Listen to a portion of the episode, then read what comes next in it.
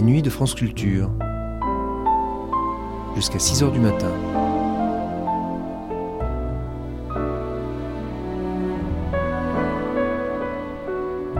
France Culture la nuit, une mémoire radiophonique.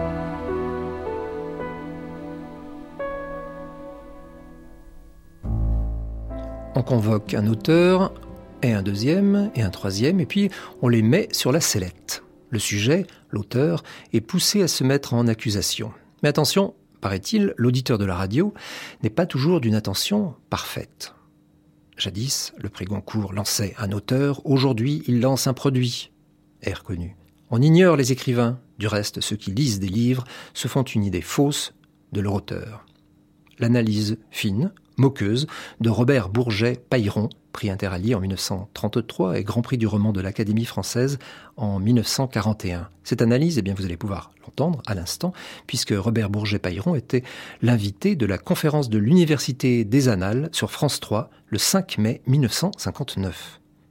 Mesdames, Messieurs, un écrivain connu, devenu depuis membre de l'Académie Goncourt, se trouvait un jour en province, ayant une heure à perdre entre deux trains. Il s'intéressa naturellement aux devantures et particulièrement à celles des libraires. L'une d'elles attira son attention. Il y vit à la bonne place, disposée en éventail, une demi-douzaine de ses livres les plus récents. Cela valait une visite au libraire. Il entra et fut reçu par une vieille dame qui tricotait. Madame, lui dit-il, je suis un tel, le prénom et nom. La dame lui dit Bonjour monsieur, que désirez-vous? Il dit Madame, je viens à cause de mes livres. Vos livres? Vous avez commandé des livres? Mais non, Madame, je n'ai pas commandé de livres. Mais ces livres que vous voyez là, en vitrine, ces six ouvrages, ils sont de moi. Je suis l'auteur, alors je venais vous remercier.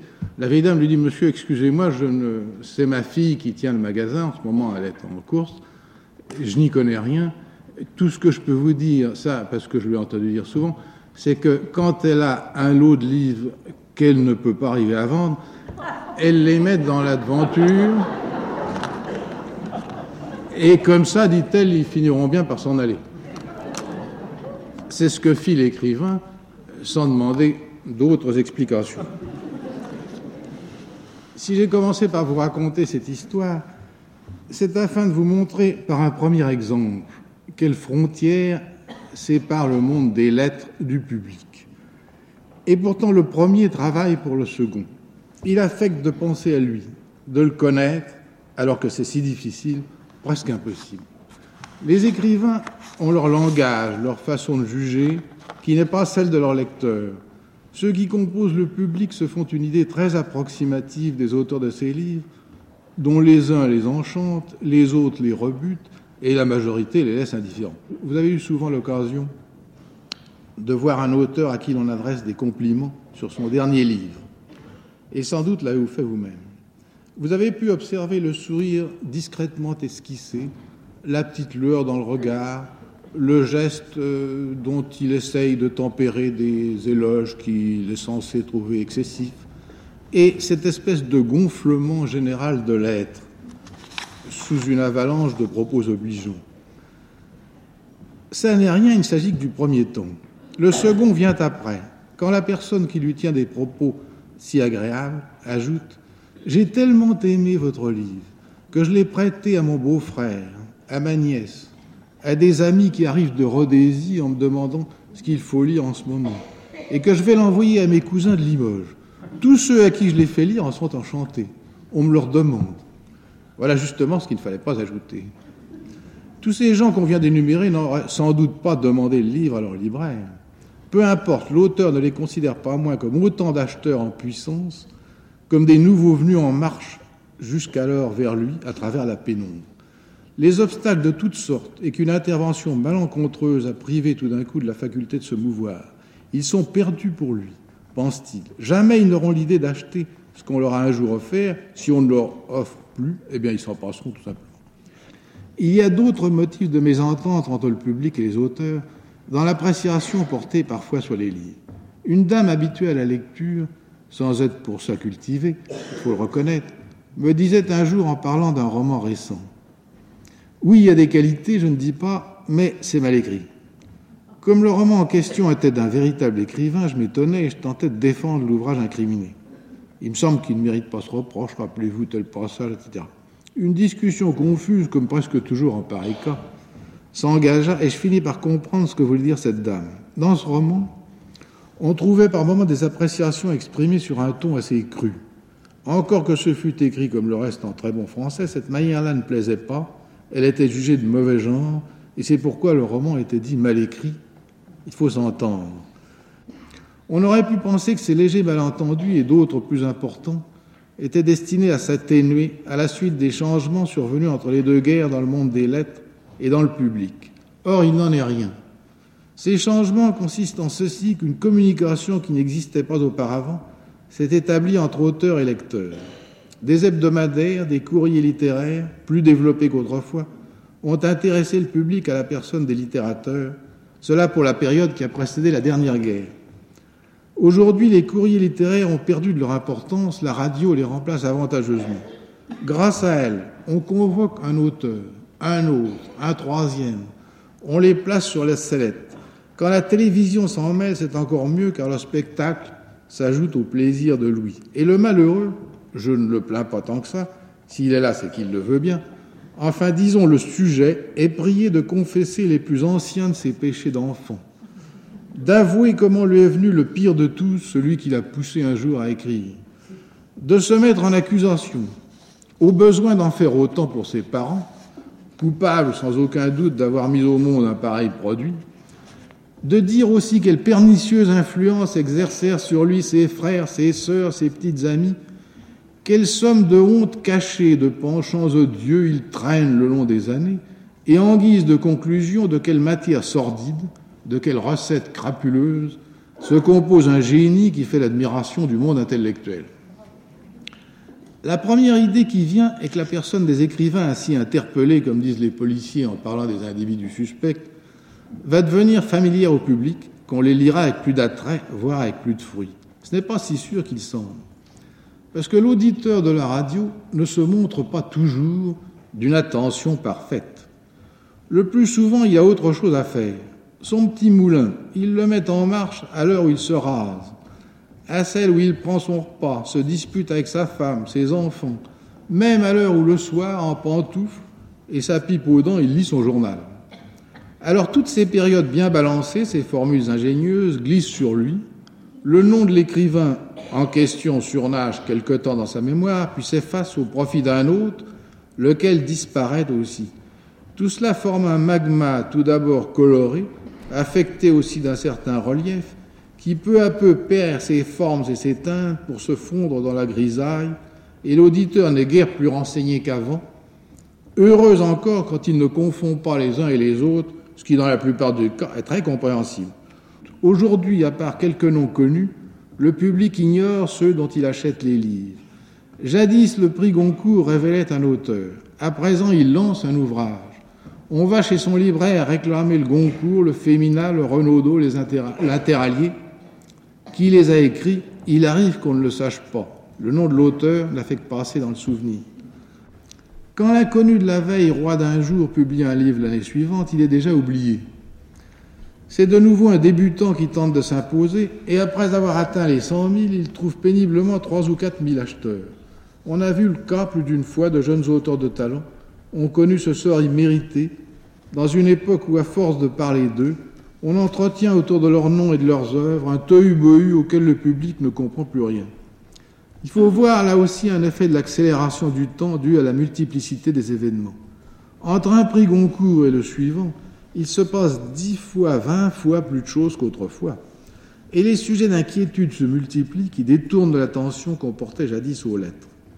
Certains noms, même des plus grands, qui semblait destiné à pénétrer seulement un public limité, débouchent tout d'un coup, pour une raison ou une autre, en pleine notoriété, voire en pleine gloire, et sont célébrés à grand fracas. D'autres, parvenus de façon tout aussi imprévue à la connaissance du grand public, n'obtiennent pas le retentissement qu'on imagine. À Paris, dans le quartier de Passy, une rue porte le nom de Paul Valéry. Un jour, et il y a une station d'autobus qui porte ce nom également, un jour que le receveur venait d'annoncer cette station, un voyageur malicieux lui dit Il me semble que cette rue s'appelait d'autrefois la rue de Villejuste. Oui, monsieur, dit le receveur, en effet, elle s'appelait la rue de Villejuste. Mais elle s'appelle maintenant, comment dites-vous Paul Valéry. Mais qui était ce Paul Valéry? Le receveur dit Ça devait être un conseiller municipal.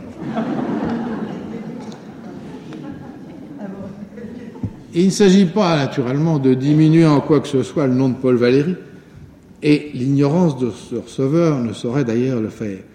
Mais on peut répéter l'expérience à propos de beaucoup d'écrivains célèbres. Leurs noms font dans la mémoire du grand public une sorte de brouhaha sonore qui ne prend pas consistance. On sait vaguement qui ils sont sans avoir lu aucune de leurs œuvres, et il est même rare qu'on en puisse citer quelques titres.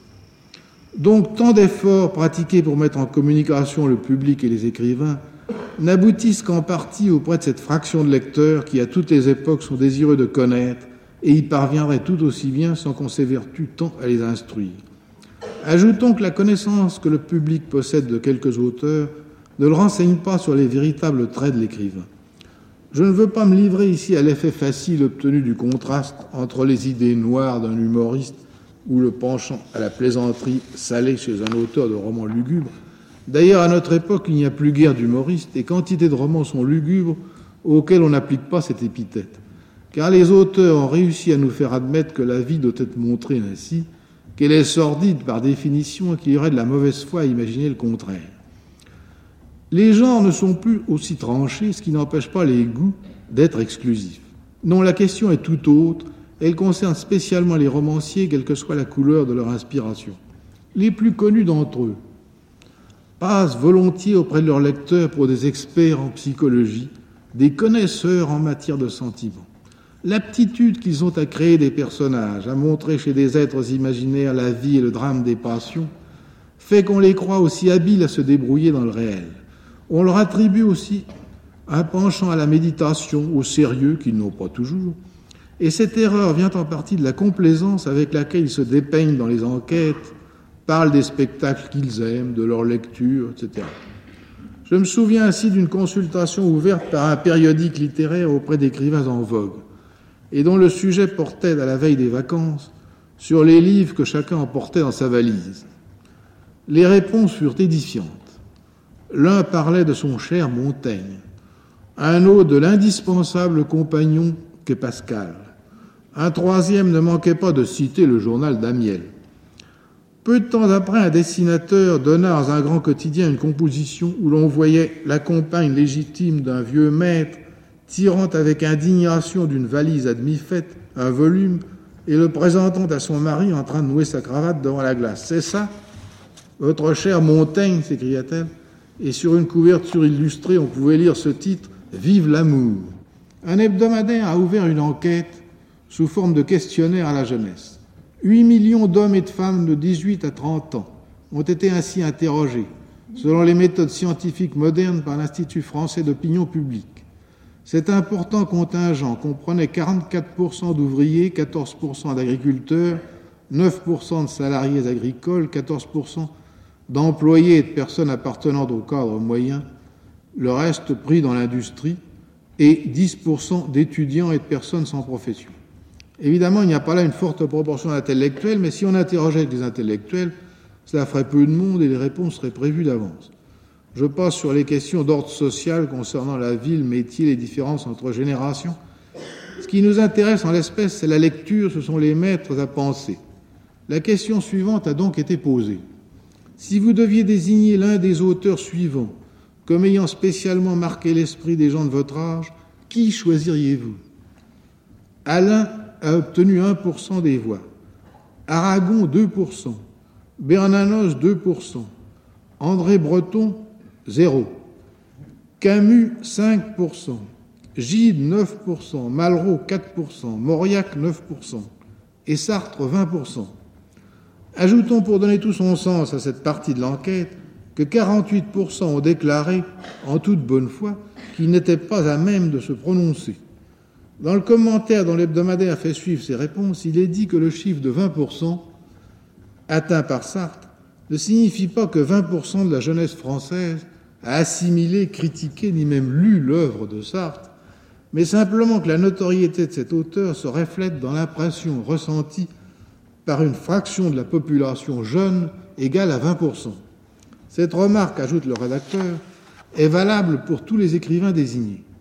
Dans le milieu même des lettres, la méconnaissance est presque aussi grande entre écrivains de générations différentes, et cela ne facilite pas toujours l'exercice de cette fameuse stratégie en vue des prix ou des grades. Jamais les jeunes n'ont été plus éloignés de leurs aînés, et pourtant ils ne les ont jamais traités avec plus de familiarité. Bien mieux, deux milieux qui semblent voisins comme ceux de la littérature et du théâtre ne communiquent à vrai dire que fort peu, encore que des romanciers soient essayés et réussis dans le métier d'auteur dramatique. Mais les auteurs dramatiques qui n'exercent que cette activité-là ne s'aventurent qu'avec précaution dans la jungle littéraire où ils se sentent jalousés, parce qu'un demi-échec au théâtre est d'un bien meilleur rapport qu'un succès de librairie. Jalousé donc et volontiers combattu. L'un d'eux passa un jour pour avoir des chances à l'académie. Du moins ses amis le lui disaient, ce qui n'a pas toujours autant de signification que le croit l'intéresser. Celui-ci était alors l'époux d'une charmante comédienne. Un jour qu'on lui parlait des chances futures de son mari, elle dit Je veux bien qu'il soit de l'académie, ça lui fait plaisir, ça me fera plaisir aussi. Mais s'il faut pour cela que je, disons qu'elle a dit que je cède, en réalité elle a usé d'un terme plus cru, que je cède aux académiciens, alors non, non et non. Cette jeune comédienne se faisait des académiciens une idée flatteuse, mais peu véridique. Il faut le dire, les élections Quai Conti ne donnent pas lieu à ces odieux marchandages. On entreprit de le lui expliquer, ce fut en vain. Il voyait les immortels comme autant de pachas bien décidés à exercer leurs prérogatives. Dans d'autres milieux, on se fait du monde académique une idée tout aussi fausse. Une dame qui habite la campagne avait reçu il y a quelque temps un académicien qui désirait travailler, achever une œuvre dans la retraite et la, solitude. Par malheur, elle a eu à faire faire des travaux en sa maison à cette époque. Et elle a dit à l'ouvrier qui faisait les travaux, je vous en prie, faites le moins de bruit possible. Il y a à côté, dans la pièce à côté, un académicien qui travaille. Et l'ouvrier a dit, il est de l'académie et il travaille encore. Il ne pouvait pas arriver à comprendre ça. Celui-là voyait les autres du palais Mazarin comme des sortes d'habitants de l'Olympe, jouissant d'un loisir continu, grâce sans doute à d'abondantes pensions versées par l'État, avoir encore besoin de travailler quand on est parvenu à cette retraite dorée le stupéfiait. Ou peut-être tombait-il tout simplement dans l'erreur commune à beaucoup d'autres, qui est de croire que la littérature est une source de profit fabuleux. D'une façon générale, on se représente imparfaitement dans le public ce qu'est l'académie et l'esprit qui y règne.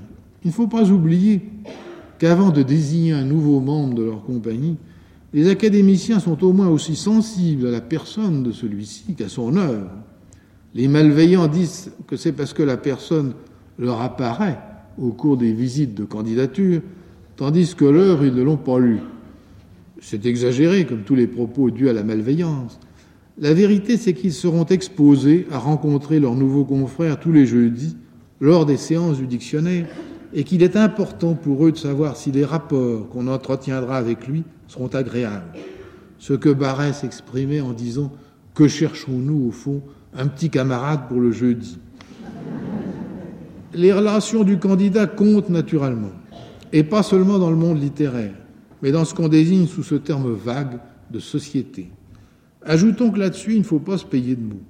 Je me rappelle cette discussion entre deux académiciens au sujet d'un candidat.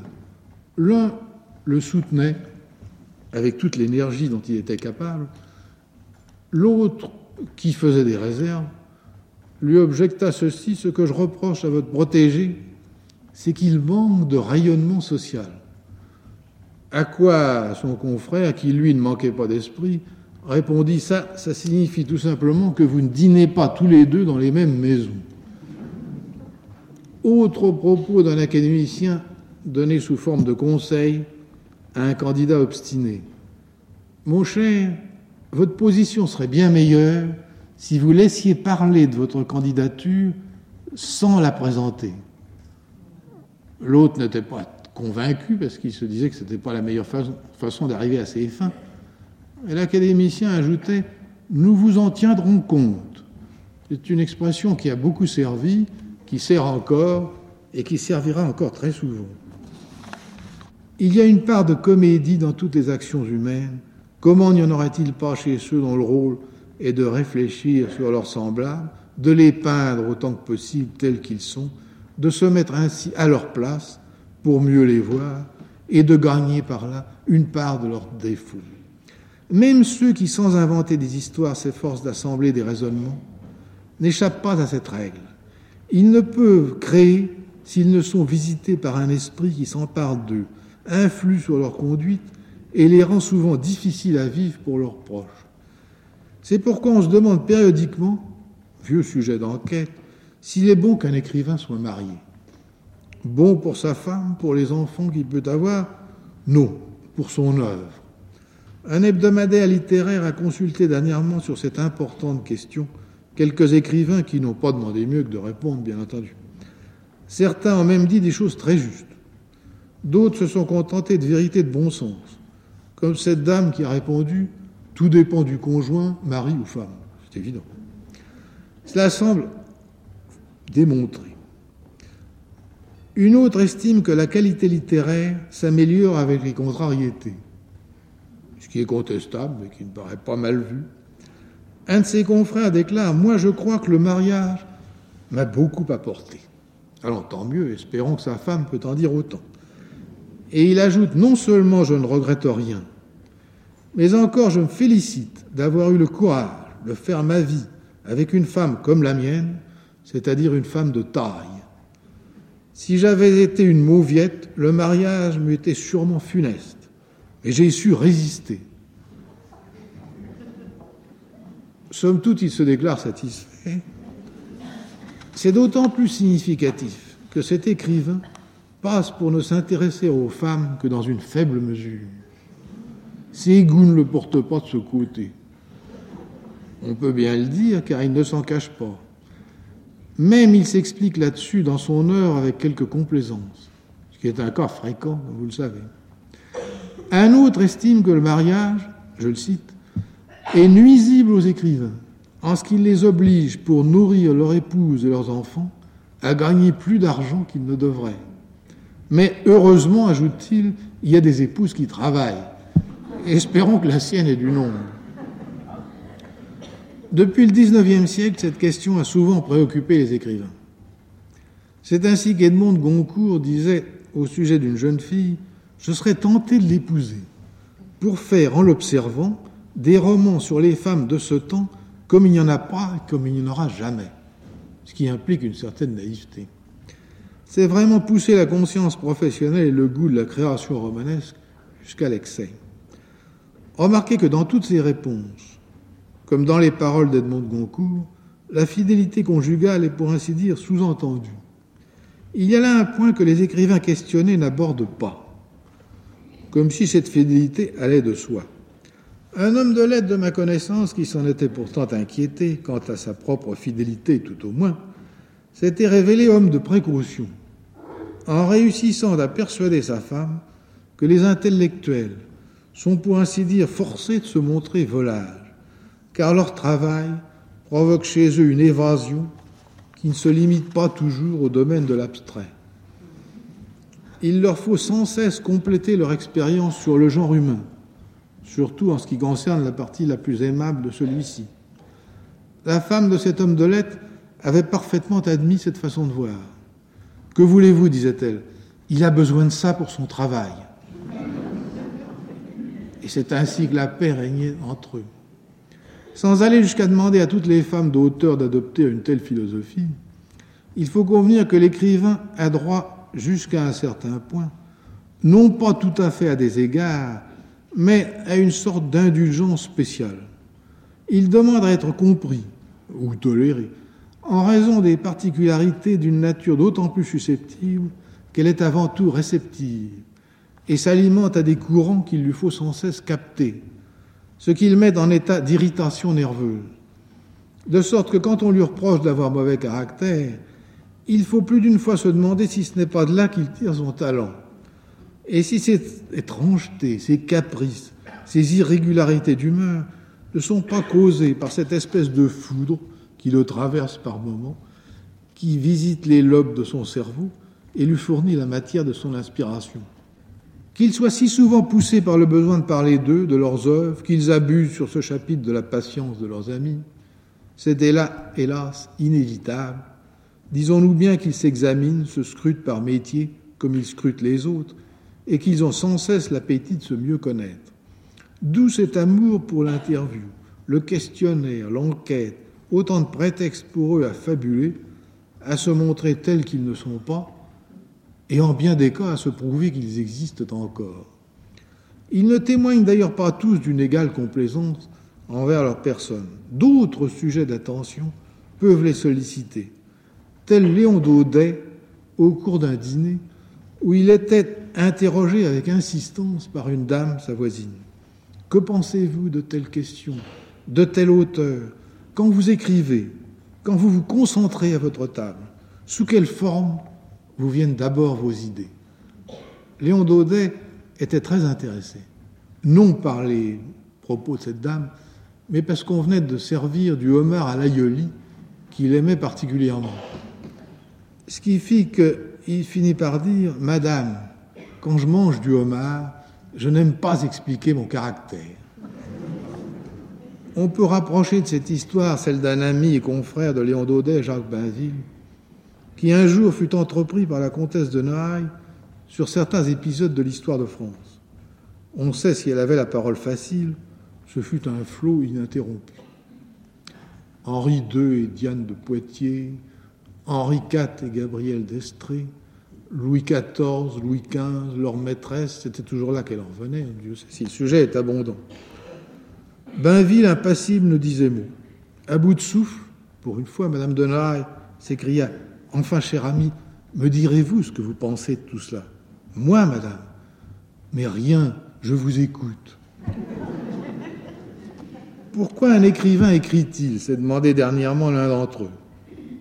Pour s'affirmer, pour sortir de lui-même, a-t-il déclaré, au cours d'un article où il cite cet apologue oriental, destiné selon lui à peindre l'état d'esprit de celui qui tient une plume. Une petite grenouille verte rencontre un jour le roi Salomon et lui trouve l'air satisfait, la mine avantageuse, l'œil brillant de fierté. Pourquoi es-tu si content de toi? demande la grenouille. C'est, répond Salomon, que je viens d'écrire un psaume admirable. Et que dis-tu dans ce psaume? Je dis que Dieu est grand, le monde merveilleux, le ciel bleu, les palmes fraîches, les femmes belles et désirables, et que la vie vaut d'être vécue.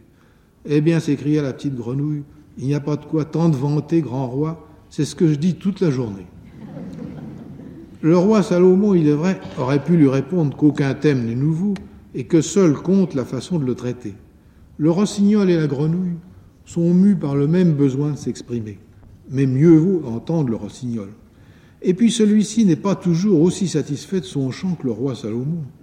À une admiratrice qui lui demandait Maître, croyez-vous vraiment aux histoires que vous racontez dans vos livres? Claude Farrer répondit J'ai déjà assez de mal à en persuader les autres.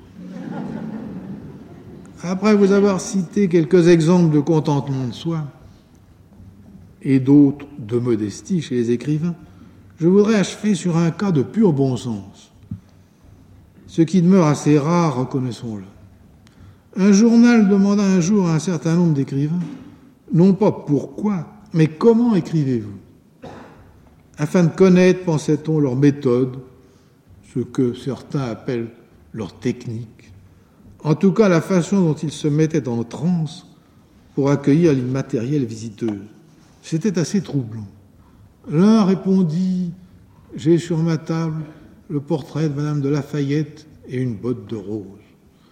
L'autre, je demande à ma femme, qui est une virtuose, de se mettre au piano et de me jouer un thème de de Mozart, de Chopin. Un autre dit je parviens pour quelques jours à m'abstraire de toute préoccupation matérielle. Il a de la chance d'ailleurs s'il y arrive. Et je rêve d'abord devant un paysage aimé. Colette n'a rien dit de tout ça. À cette question comment écrivez-vous? Elle a répondu avec une plume, de l'encre et du papier.